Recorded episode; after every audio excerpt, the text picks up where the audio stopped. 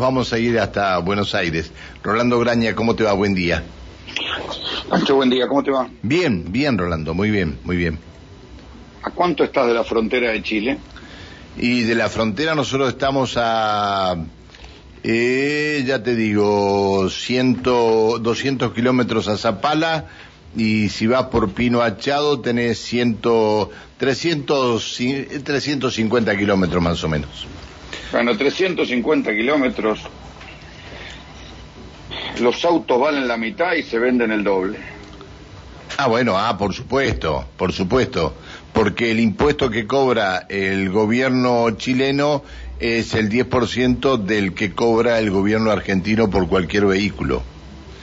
Y ahora, te digo algo más, y ahora por un auto, por un auto cero kilómetro, este, te está cobrando, aparte de todos los impuestos que cobra, el 4% más. Bueno, ojo con esto porque una de las cosas que están empezando a ver eh, es que la Argentina vuelve a estar cara en dólares, escucha esto, vuelve a estar cara en dólares para algunas cosas, entre ellas los autos. Mira los, los ejemplos. Si vos, por ejemplo, comparás, bueno, ponerle que no compare con Chile, que ya tiene diferencia impositiva y la verdad Chile no produce autos, entonces eh, comparémoslo con Brasil, que es un mercado similar al argentino. Argentina y Brasil tienen como eh, mercado cautivo de autos, pues tienen altos impuestos en ambos mercados y eh, se supone que producen a costos similares. Y espera, espera, espera un poquito. Y vas a Chile a comprar, un chileno obviamente, y se lo entregan en el día. Ah, no, tiene que, no tiene que esperar entre cinco o seis meses como en la República Argentina. Claro, que acá no hay industria, sino que lo es como una, una especie de eh, industria automotriz a pedido, una cosa ridícula en el mundo contemporáneo. Pero veámoslo de este modo. Eh, vos vas a Brasil, ¿sí? Brasil, el mismo móvil que acá está a 13.600, más o menos 13.600 dólares, ah, en Brasil está 12.800. Ponele que sea más o menos el mismo precio. Pero cuando vos ves esos mismos autos, o sea, autos de baja gama, el Spark de Chevrolet, el Mobi de Fiat, el Etios de Corolla, eh, el Suzuki Alto, que acá no se consigue, pero es un auto chiquito, la dispersión de precio que tiene la Argentina, y te lo estoy diciendo en dólar oficial, el dólar oficial es el que hay que medir a la hora de comparar los autos porque es a dólar oficial que se importa eh, las autopartes y es a dólar oficial que se importan los autos importados. Por eso los autos importados le ponen tanto impuesto acá, porque si no terminan siendo más baratos que los autos nacionales. Entonces, hoy por hoy, un auto en la Argentina que está en, este, en el orden de un auto chico que está en el orden de los 13 mil dólares, mejor dicho, está en el orden de los 19 mil dólares, ahí me equivoqué. 19 mil dólares cuesta un auto pequeño en Argentina. Ahí está. Contra esos mismos autos pequeños, cuestan 13.600 en Estados Unidos, 12.800 en Brasil, 8.500 en Chile. Por el precio de un auto chico en Argentina, en Estados Unidos te compras un Toyota Corolla. Y si pones unos mangos más, te compras un Camaro. Sí, pero yo te digo una cosa, el, el, el, este, ciudadano norteamericano tiene la posibilidad de comprar cualquier auto que quiera siempre y cuando le dé el monto de su sueldo para el crédito, pagarlo en, en tres años a un interés de un 4 o 5% anual. No, no solo, lo puedes sacar por leasing. y, también, y también por leasing. dólares por mes 300 dólares por mes y te cansas del auto y agarras otro y por 300 dólares por mes es como que alquilas un auto de altísima gama la vez que quieras y no pagas el costo de amortización. Bueno, es infinita las posibilidades que acá no existen, no existirán. Pero la cuestión es esta, o sea, 19 mil dólares cuesta un auto, dólar oficial en la Argentina, hay alguien, hay alguien que no escuchó bien, eh, eh, escuchó dos mil dólares. No, no, no. Veinte mil dijo, no dos mil. Diecinueve mil en Argentina cuesta un Chevrolet Spark. El, chiquito, el chiquito. básico, básico, básico. Un Chevrolet Spark básico que debe tener hasta este, levantarle los vidrios con la mano. Eh, Estados Unidos, un Chevrolet Spark, que seguramente tiene bastante más este, eh, incorporaciones de alta gama que, en Argentina, cuesta 13.600. ¿Sí? Por eso digo que por 19.000 dólares en Estados Unidos te compras un Toyota Corolla. Esto, decir, bueno, puede ser que sea solo la industria de los autos, que es una industria protegida, bla, bla, bla. Mm, algo está pasando acá, que además de los impuestos, alguien está cazando en el zoológico. Porque si no, mira lo que pasa con los neumáticos. Uruguay está más caro que la Argentina. Los uruguayos vienen acá a comprar turismo, a comprar ropa, a comprar montones de cosas. Sin embargo, los argentinos se están haciendo, desde acá, desde Buenos Aires, a ustedes les saldría carísimo, se están yendo a Uruguay a comprar neumáticos. Porque acá no hay, pero acá no hay. Bueno, primero porque acá no hay, y además porque en Uruguay cuestan la mitad. Hoy por hoy, mira qué cosa rara. Uruguay está carísimo y para los argentinos, y ellos para ellos es barato venir a la Argentina. Sin embargo, los argentinos se van a Uruguay a ponerse los neumáticos con alineación y balanceo, les sale la mitad que comprarlos en Argentina. Toda la gente que vive en Entre Ríos, en la zona del Delta, se agarra, se toma dos horitas de, viaje, se va hasta Fraiventos, compra los neumáticos, almuerza, cambia los neumáticos y se vuelve y se ahorraron 50 mil mangos. Por lo menos. Por lo menos. ¿eh? Por lo menos. Este, pero y los encuentran en el en cualquier gomería que vayan, en cualquier venta, en cualquier negocio de venta de neumáticos. Sí, puede que le falte alguno porque hay tantos argentinos yendo a comprar neumáticos para allá. El otro día hablaba con gente de la prefectura.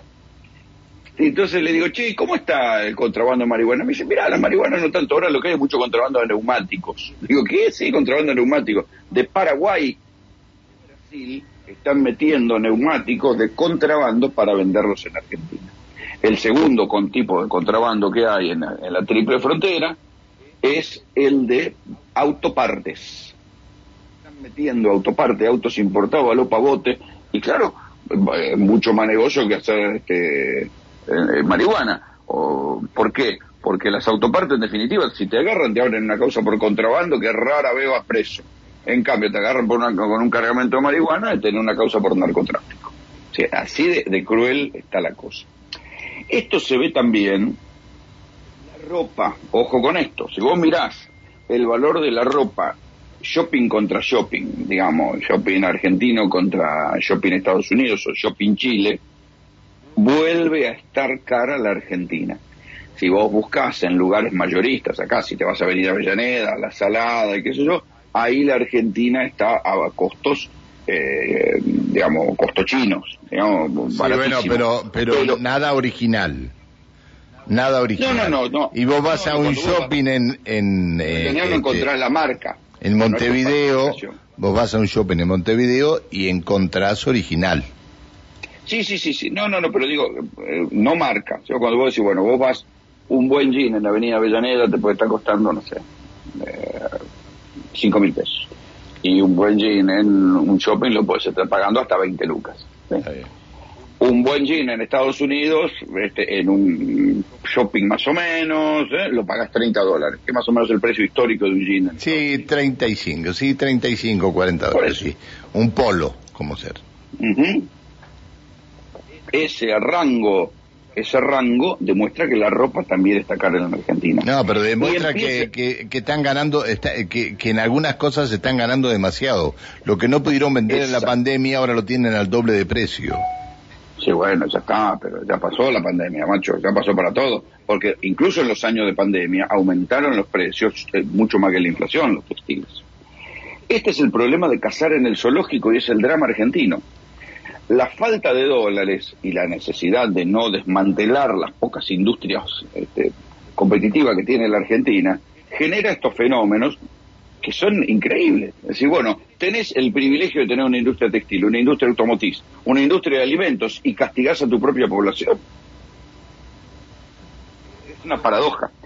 También se ve esto, por ejemplo, en algunos alimentos. Argentina produce hierba, Brasil produce hierba, Uruguay consume hierba. Hoy por hoy la hierba uruguaya, fraccionada en Uruguay, fabricada en Brasil, es más barata que la Argentina y hasta la podés importar y la compras acá al mismo precio. Una hierba premium uruguaya, como puede ser la hierba Canarias, cuesta lo mismo el paquete de medio que una hierba premium de las Marías en un supermercado argentino, en el mismo supermercado, ¿eh? en la misma góndola del supermercado Jumbo, es el mismo precio. ¿Cómo es posible? Si Uruguay no produce hierba y está vendiendo la hierba más barata, argentina. alguien, acá hay algo que está medio despasado, macho. no, no puede ser. Porque todo, también Uruguay tuvo inflación, también Brasil tuvo inflación. Sin embargo, acá hay algo que está alocado y está generando. Pero vos estás hablando exclusivamente de Buenos Aires. Cuando vengas, cuando vengas acá, yo te voy a llevar a los shopping acá para que veas los precios este, y los compares con los precios de Buenos Aires. Ah, no, debe ser todo más caro. Te voy a llevar a, los, a las grandes cadenas mm, que son de Buenos Aires y que tienen sucursales acá y vas a ver que nada que ver los precios de Buenos Aires con los precios que tienen las grandes cadenas acá. Sí, claro, seguro, seguro, no, no tengo ninguna duda. Porque yo muchas veces cuando ponele, viajé alguna vez a Mendoza y me tuve que comprar algo de apuro en un shopping porque tenía un compromiso, tenía que un, un suéter porque iba a ser frío, me quedé estupefacto de los precios. Y claro, no me extraña. Y en Mendoza, me imagino lo que puede ser en Neuquén. Pero, cosa estructural, lo que se empieza a ver y empieza a inquietar a algunos economistas es que el ritmo de inflación vuelve a devorarse la ventaja cambiaria y al perder, o sea, y esto quiere decir que el gobierno sigue utilizando el dólar como ancla inflacionario, porque si lo deja correr, le realimenta la inflación. El panorama es complicado. ¿eh? Me dice acá alguien que entiende, la economía argentina está por afuera del sistema en un 60%. Sí. Pero eso no te garantiza que consigas precios más baratos. Bueno, pero... hay cosas que no se consiguen por afuera del sistema. Por ejemplo, los autos. Este, yo te digo, te digo en serio, lo que, lo de los autos es una vergüenza. Yo tengo una, una señora conocida que tiene pedido un Toyota desde hace seis meses. Claro. Y no se lo entregan. Bueno, por eso este es el único país del mundo donde los autos usados terminan costando en algunas temporadas más caro que los nuevos. Bueno, bueno, Rolando, 7.58. Este, Hablamos mañana. Nos encontramos mañana. Te mando un abrazo. Chao, chao. El señor Rolando Graña. Eh, eh, que eh, una cosa es este una cosa es en Buenos Aires y otra cosa es el interior, ¿no? Si en Buenos Aires se, se asombran de, de lo que sucede, bueno, ni le cuento este, lo que va a suceder o lo que sucede acá. Eh, es, es un, este, eso es todo un tema, ¿eh? es todo un tema.